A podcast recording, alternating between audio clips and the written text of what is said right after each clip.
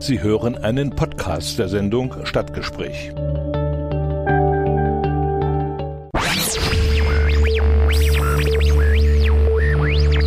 Stadtgespräch im Bürgerradio Erfurt mit Richard Schäfer.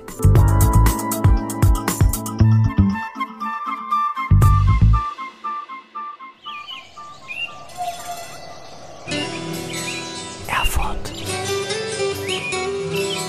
Erfurt ist super. Coole Stadt. Persönlichkeiten. Einrichtungen. Aktionen. Erfurt. Vorgestellt im Stadtgespräch mit Richard Schäfer. Erfurt. Zu dieser Sendung begrüßen wir auch herzlich die Hörerinnen und Hörer des Radios SRB in Saalfeld, Rudolstadt und Bad Blankenburg sowie die Hörerinnen und Hörer von Radio Enno in Nordhausen. Herzlich willkommen zum Stadtgespräch hier im Bürgerradio Erfurt. Mein Name ist Richard Schäfer. Das jüdische Leben hat ganz Thüringen entscheidend mitgeprägt.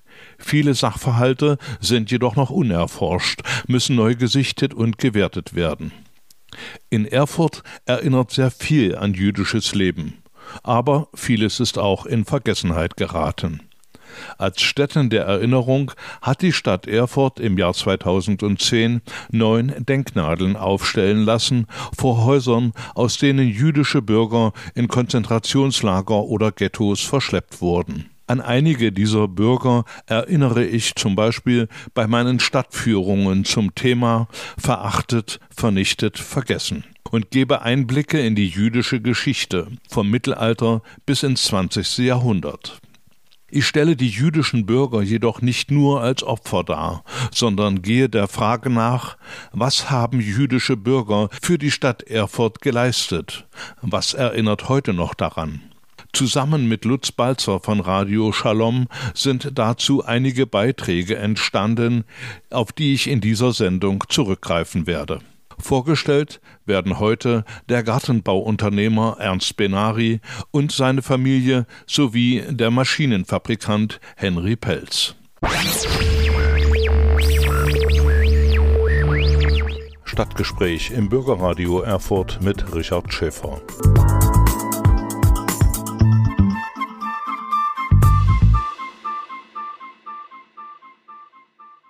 Im Stadtgespräch widme ich mich heute dem jüdischen Leben in Thüringen. In Zusammenarbeit mit Radio Shalom ist der folgende Beitrag zur Unternehmerfamilie Benari entstanden. Richard, ich begrüße dich. Wen wirst du uns heute vorstellen? Ich werde heute erstmal den Ernst Benari oder die Familie Benari vorstellen, denn die ist so weitläufig, dass man das nicht auf eine Person äh, beschränken kann. Aber Ernst Benari ist also äh, der Begründer der Gartenbaudynastie äh, Benari hier in Erfurt. Er ist am 10. November 1819 in Kassel geboren und am 19. Februar 1893 in Erfurt äh, gestorben. Er stammte aus einer jüdischen Familie aus äh, Witzenhausen in der Nähe etwa, also aus dem Kasseler Raum kommt äh, diese Familie. Er hat hier in Erfurt eine Ausbildung als Gärtner äh, unterhalten oder, oder vorgenommen bei äh, dem Gärtner Friedrich Adolf Hage. Das ist also Kakteenhage heute noch. Ne? Äh, diese Firma ist also damals sehr bekannt gewesen und äh, hat äh, dort äh, sehr erfolgreich abgeschnitten. Er ist dann auf Wanderschaft gegangen, wie das damals so üblich war, kam nach Frankfurt am Main, nach Frankreich, war in Metz, in Paris und äh, nach einem Zwischenaufenthalt bei Hage ist er auch in England gewesen, in London, hat dort also auch nochmal seine Kenntnisse äh, aufgefrischt.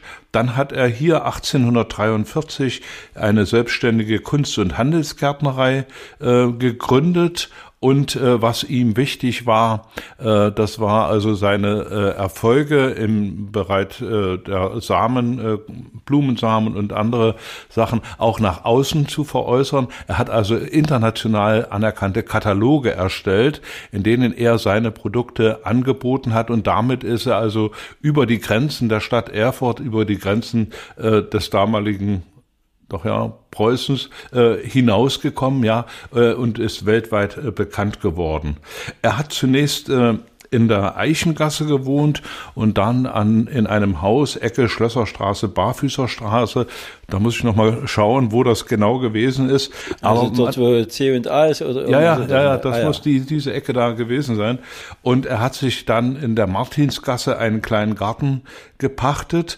Dann hat er 1845 geheiratet, die Tochter einer Kaufmannsfamilie aus Hamburg, Bella Jonasson.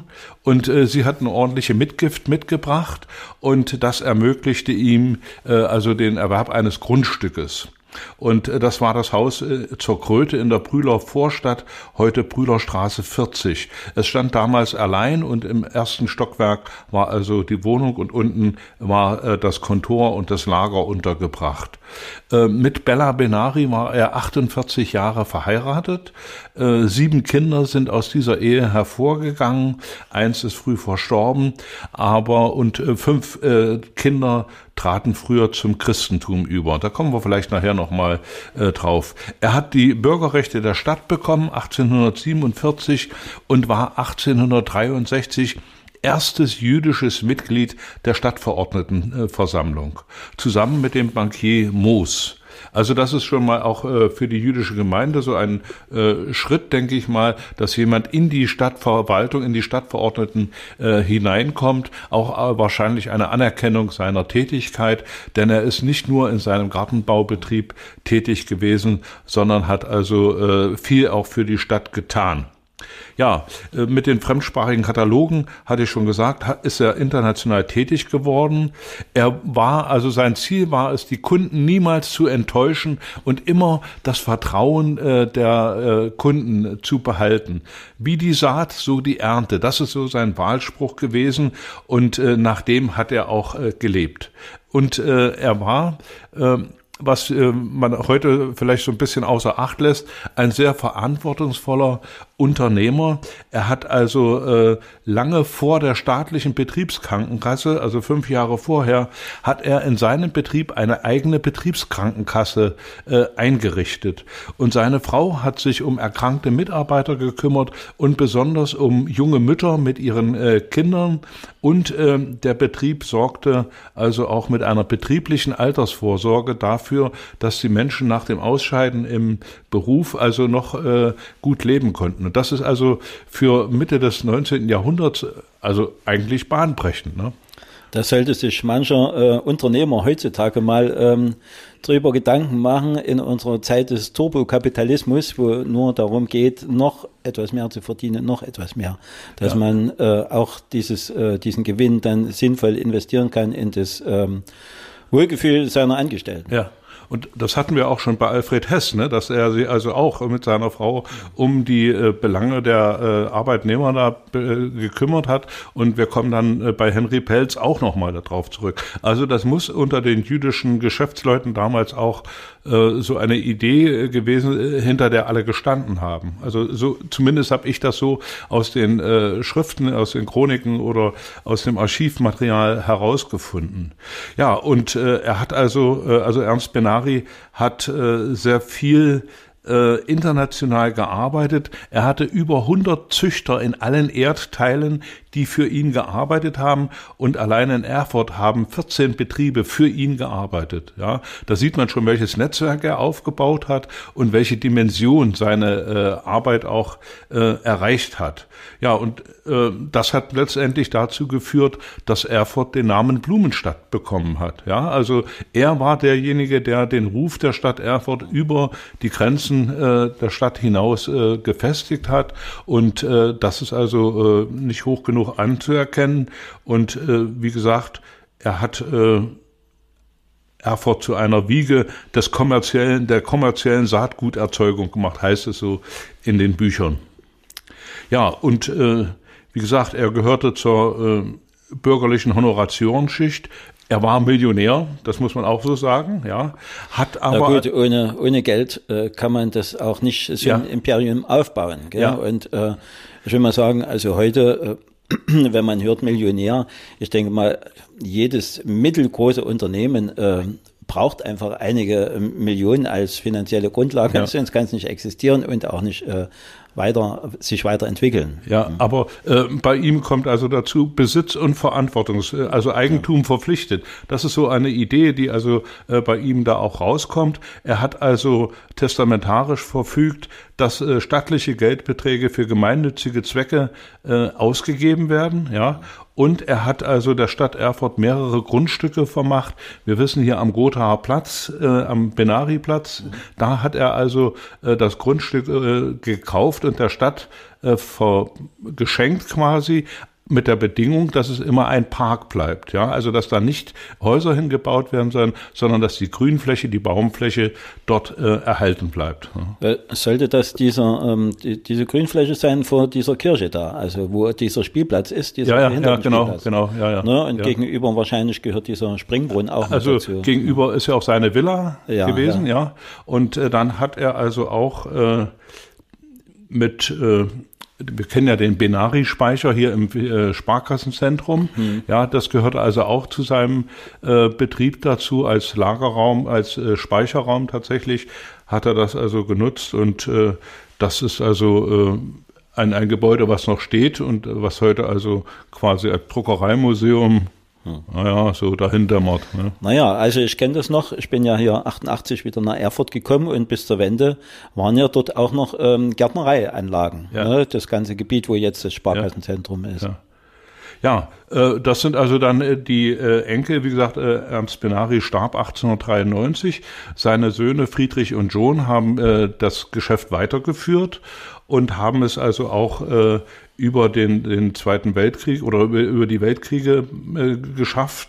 Dann ist aber in der sowjetischen Besatzungszone äh, gab es die ganzen Enteignungen von großen Firmen. Da ist also auch die Firma Benari äh, enteignet worden und äh, einer der Söhne ist dann nach, äh, oder die Familie ist nach Hannover Schmünden gezogen und hat dort den Gartenbaubetrieb äh, also quasi mitgenommen und da auch wieder neu gegründet. Und äh, da gibt es also diese Firma heute nicht mehr unter dem Namen Benari, sondern das sind also Enkel und äh, Urenkel ins Geschäft mit eingestiegen. Aber die Firma an sich gibt es noch und die Hoffnung vieler Erfurter, dass die Firma Benari sich nach der Wende wieder hier ansiedelt, hat sich also nicht äh, erfüllt, weil das Unternehmen dort in Hannover Schmünden, wo einige hundert Arbeitsplätze also auch äh, geschaffen hat und äh, traditionell da jetzt nicht einfach die Zelte abbrechen wollte und hier nach Erfurt zurückkommen. Na, wenigstens hat er den äh, Name, ist uns der Name Blumenstadt Erfurt äh, erhalten geblieben. Und wir hoffen, dass Erfurt also auch diesem Namen alle Ehre macht ne, ja. in der Zukunft. Also ich denke nur an die Buga nächstes Jahr, ja. dass nicht nur Baumaßnahmen, sondern auch Pflanzen berücksichtigt werden. Und ja, wir wollten nochmal zurückkommen auf die ähm, auf den Übertritt äh, zum, zum Christentum mhm. der, der Söhne. Und das war also eine Entwicklung im, in der jüdischen Gesellschaft in, äh, ja, um die Jahrhundertwende, als sich also auch das Judentum äh, liberalisierte, also nicht mehr so orthodox war und ähm, die Zeit der Aufklärung begann. Und ähm, natürlich wollten die jüdischen Unternehmer und ähm, überhaupt äh, die jüdische Bevölkerung also nicht als äh, etwas ähm, Zweitklassiges angesehen werden und deshalb haben sie sich auch sehr ihrer ähm, Umgebung, also der Gesellschaft angepasst und äh, haben gehofft, dadurch also einen besseren Status zu erreichen und ähm, sind deshalb viele zum, äh, zum Christentum übergetreten. Wir wissen es von Heinrich Heine, ja, mhm. der ja in Heiligenstadt sich hat taufen lassen, schon als erwachsener Mann. Also das ist äh, durchaus eine, eine, Bewegung gewesen seiner Zeit, um sich da auch äh, zu integrieren in die Gesellschaft. Ne? Ja, allerdings hat ihn das äh, dann äh, vor den Nazis Nazis äh, hat sie nicht mehr geschützt. Hm, ja, ja. Ja, was gibt es noch zu sagen zur also es Familie gibt jetzt Benari? Auf, am Benari-Platz äh, ist im Jahr 2019 äh, ein äh, äh, Park eingeweiht oder ein Denkmal eingeweiht worden. Zwei Steine, die nebeneinander stehen und äh, der äh, Enkelsohn Rolf Benari ist also da dabei gewesen und der Gedenkstein trägt die Inschrift Ernst Benari 1819 bis 1893. Er gründete 1843 die gleichnamige Erfurter Firma für Gartensamen und Pflanzenzüchtung. Sie erlangte weltweite Bedeutung und behielt diese bis zu ihrer Enteignung 1952. Das steht also auf diesem Gedenkstein und äh, wer äh, da mal vorbeikommt am Benari-Platz, kann sich das äh, mal anschauen, ist auch sehr schön gestaltet und und mal nach der Brühler Straße 40 gucken, wo Ja. er gewohnt hat. Genau. Ne? Ja, also ist er doch ähm, in Form dieses Denkmals ähm, wieder nach Erfurt zurückgekehrt. Hm. Äh, wir haben noch nicht ganz rausgekriegt, ob er auf dem jüdischen Friedhof in Erfurt liegt. Ne? Nein, da bin ich noch dabei, ob er da begraben ist. Ich habe also nur äh, beim Recherchieren bin ich auf dieses Denkmal gestoßen, dass da die einzige äh, Nachricht ist. Aber ja, ich vermute mal, er muss auf dem jüdischen Friedhof sein. Ich habe es auch noch nicht rausgekriegt, aber da haben wir noch eine Aufgabe Ja, okay. äh, für die nächste Zeit, das zu erforschen. Ja, Richard, dann danke ich dir ganz herzlich Bitte. für diese Information über Ernst Benari, einen bedeutenden ähm, Unternehmer hier in Erfurt, der sich der Samenzucht ver, verschrieben hat. Und ähm, ich freue mich schon auf die nächste Sendung mit dir, wo wir dann über einen Herrn Pelz, wie heißt er? Henry Pelz. über Henry Pelz äh, sprechen werden. Wir haben jetzt Winter, aber ich glaube, er war kein äh, Pelzfabrikant. Nein, nein, nein, er ist äh, der äh, Begründer der Umformtechnik in Deutschland. Ach, naja, das ist ja auch in Erfurt ein ganz wichtiger Betrieb. Gut, Richard, dann wünsche ich dir ein äh, frohes Weihnachtsfest. Wir haben ja unser Chanukka-Fest schon hinter uns und ähm, auf ein neues dann hoffentlich mit weniger Einschränkungen. Ja, ich Dank. danke dir. Den Podcast zur Sendung können Sie unter dem Stichwort Erfurter Stadtgespräch auf den gängigen Plattformen nachhören. Auf Spotify, Anchor FM, Google Podcast, Breaker und anderen. Informationen zur Sendung finden Sie auf meinen Facebook-Seiten und auf Twitter. Zu den jüdischen Bürgern in Erfurt, die Spuren hinterließen und das wirtschaftliche Leben der Stadt wesentlich beeinflusst haben, gehört der Maschinenbauer Henry Pelz. Richard, ich begrüße dich. Wen wirst du uns heute vorstellen? Ich möchte heute Henry Pelz vorstellen. Viele alte Erfurter kennen den Namen noch, zumindest wo hast du gearbeitet? Ich habe bei Pelz gearbeitet. Äh, So hieß es äh, noch in DDR-Zeiten, als die Firma schon längst VEB Umformtechnik hielt, hieß, äh, da hieß es immer noch, ich habe bei Pelz gearbeitet und Darauf möchte ich einfach näher eingehen. Henry Pelz stammt aus Hamburg. Er ist im, äh, am 6. Juni 1865 geboren und am 1. April 1931 in Berlin äh, gestorben. Interessant ist äh, also für mich immer die Verbindung Hamburg, Altona und Erfurt. Ne? Ich wohne ja heute noch in der Altonaer Straße. Ja? Wir haben das Hamburger Viertel. Also es gibt äh, sehr viele äh, Beziehungen zwischen Hamburg und Erfurt. Äh, wahrscheinlich äh, geschuldet der Zugehörigkeit zum Staat Preußen damals, ja, dass also Gesetzlichkeiten, zum Beispiel Bauverordnungen, die in Hamburg, äh, Hamburg-Altona äh, angesetzt wurden, auch hier umgesetzt wurden. Aber das ist vielleicht mal ein Kapitel äh, für später. Also zurück zu Henry Pelz. Er ist also Sohn eines jüdischen Kaufmanns gewesen, hat äh, ein Gymnasium besucht und dann eine kaufmännische Lehre absolviert.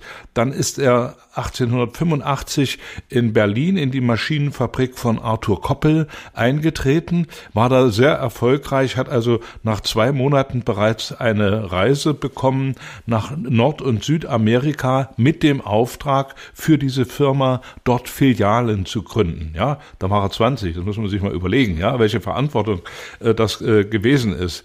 Und äh, er kehrte dann nach Hamburg zurück und hat dann ein eigenes Unternehmen gegründet, die Firma Henry Pelz und Co. Und er hat mit Werkzeugmaschinen gehandelt. Und diese Firma hat er dann 1894 nach Berlin verlegt. Äh, acht Jahre später, 1902, hat er die Maschinenfabrik J.A. John in Erfurt gegründet. Äh, die äh, Berlin-Erfurter Maschinenfabrik Henry Pelz und Co. mit dem Hauptsitz in Berlin, Borsigwalde.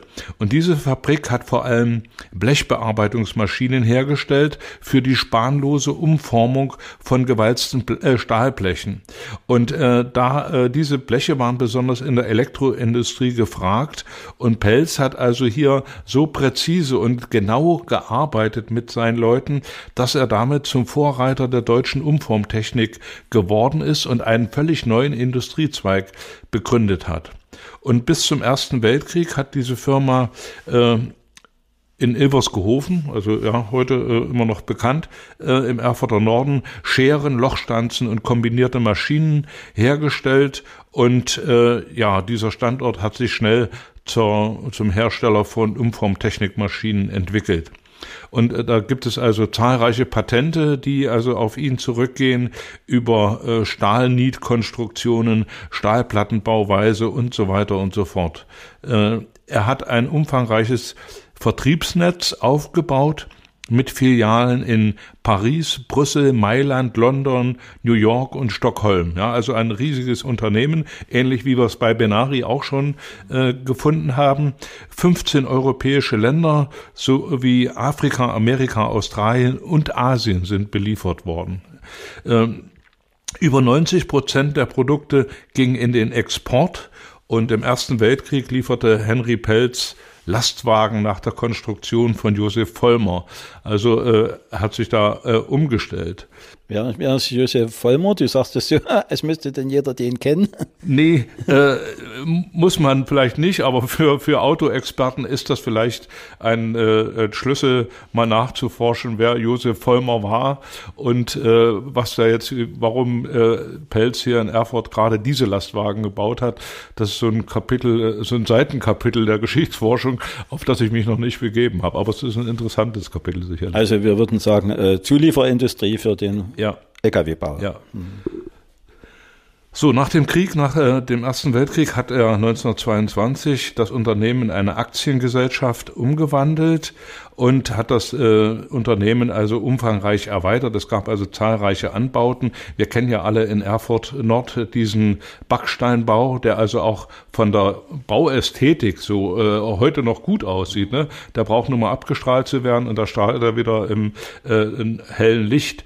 Und äh, natürlich war in der äh, Nachkriegszeit Notstand in allen Ecken und Enden, äh, auch in Erfurt. Und Henry Pelz hat, äh, da er seine Maschinen gegen harte Währung verkauft hat, hat die größte Not der Mitarbeiter durch Lebensmittellieferungen aus den USA gelindert. Ja, er hat also Lebensmittel gekauft in Amerika, hierher äh, gebracht und an seine Arbeiter verteilt. Und da haben wir wieder dieses soziale Engagement, äh, wie wir das bei Alfred Hess oder Benari schon hatten, äh, drückt sich also auch bei ihm äh, aus, ja. Naja, man kann einfach sagen, zufriedene Arbeiter, äh, gute, ja. gutes Ergebnis, ne? Ja, genau. Und äh, Trotzdem gab es dann äh, auch in, in, den 20er Jahren zur Weltwirtschaftskrise gab es dann Unruhen, es gab Streiks und da ist auch, äh, gab es auch Übergriffe und da ist auch einer äh, umgekommen dabei, äh, wo man ihn, wo man dann Henry Pelz so ein bisschen negatives Licht gesetzt hat. Aber äh, er ist also 1924 ganz intensiv in die Automobilindustrie eingestiegen, weil die natürlich Karossen brauchten und Pressen, also äh, die äh, hier hergestellt wurden. Und er hat äh, also große äh, Scheren und äh, Block- und Knüppelscheren heißt es, gebaut mit so sauberen Schnitten, dass die also auch äh, für andere Sachen verwendet werden konnten. Und eine äh, es heißt, seine Stabilität äh, des Betriebes, des Exportes hat er unter anderem auch dadurch äh, erhalten können, dass er Großaufträge aus der Sowjetunion bekommen hat. Ja, also die damals noch junge Sowjetunion hat bei ihm äh, große Aufträge ausgelöst und äh, das hat also auch dazu äh, beigetragen, dass die Sowjetunion sich da zu einem Industriestaat entwickeln konnten. Also mit den Maschinen hier äh, aus Erfurt.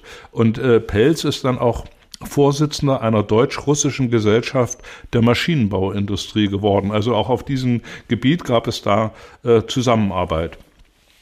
Ja, 1931 kam es, wie, wie, ich schon erwähnt hatte, zu blutigen Streikunruhen mit einem Todesopfer, für die die KPD beziehungsweise die ihrer nahestehende Streikleitung verantwortlich gemacht wurde. Und äh, ja, selbst äh, in den sozialdemokratischen Zeitungen gab es da Misstöne. Man sprach von Verbrechen der Moskauer in Erfurt Nord und alles sowas. Also Henry Pelz starb am 1. April 1931 in Berlin, seine Frau kurz nach ihm. Und nach der Machtübernahme der Faschisten wurde natürlich auch äh, die Berlin-Erfurter Maschinenfabrik Henry Pelz AG äh, arisiert, wie es damals hieß. Das heißt also äh, in ein Unternehmen äh, umgewandelt.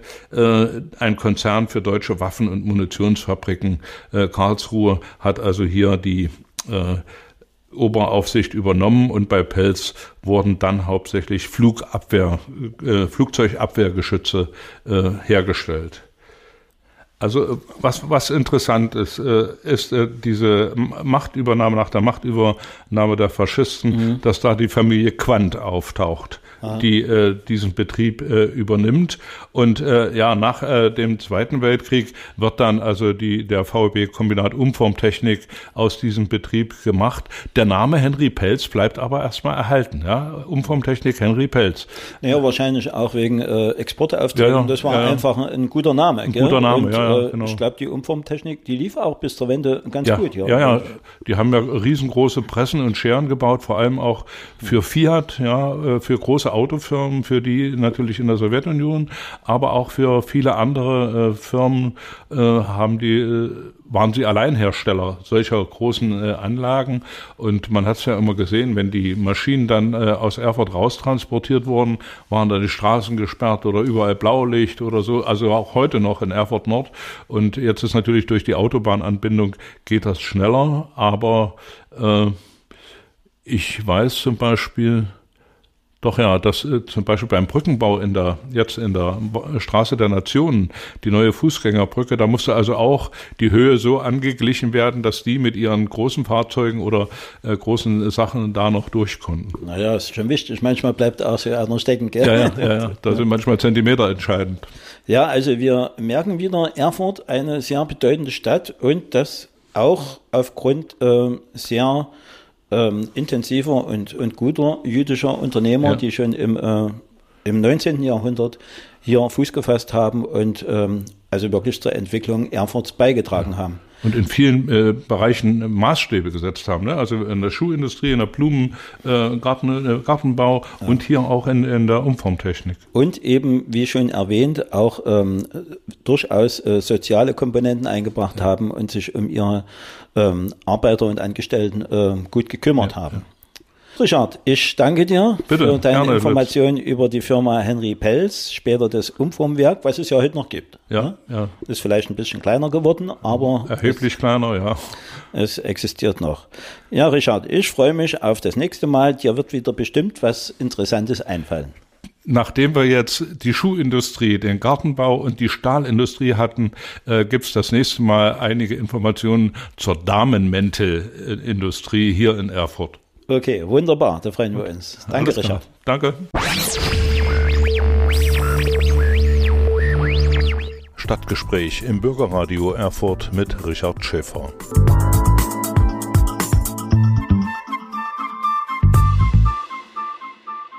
Am 5. Februar 1945 wurde Dr. Theodor Neubauer im Zuchthaus Brandenburg zum Tode verurteilt und hingerichtet.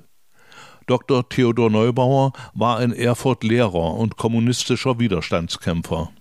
Er hat sich große Verdienste in der Erforschung der Erfurter Stadtgeschichte erworben. Er war Mitglied im Thüringer Landtag. 1933 wurde Dr. Theodor Neubauer verhaftet. Er war Zeuge im Reichstagsbrandprozess und bis 1939 in verschiedenen Konzentrationslagern inhaftiert. 1945 wurde er zum Tode verurteilt. Im Stadtarchiv habe ich die Mitteilung des Volksgerichtshofes über die Hinrichtung gefunden. Adressiert an Frau Neubauer in Tabarz. Daran heißt es, das Urteil des Volksgerichtshofs vom 8. Januar 1945 gegen ihren Ehemann, den kaufmännischen Angestellten Theodor Neubauer, ist am 5. Februar 1945 vollstreckt worden. Die Veröffentlichung einer Todesanzeige ist unzulässig. Die dem Schreiben vom 18. Januar 1945 beigefügte 42 Pfennigmarke liegt bei. Soweit der Auszug aus diesem Brief an Frau Neubauer. An Dr. Theodor Neubauer erinnert in Erfurt die nach ihm benannte Straße in der Krempfer Vorstadt. Dort gibt es auch eine Tafel, die auf seine Ermordung hinweist. Außerdem gibt es einen Gedenkstein auf dem Gelände der Universität, die als Hochschule zu DDR-Zeiten seinen Namen trug.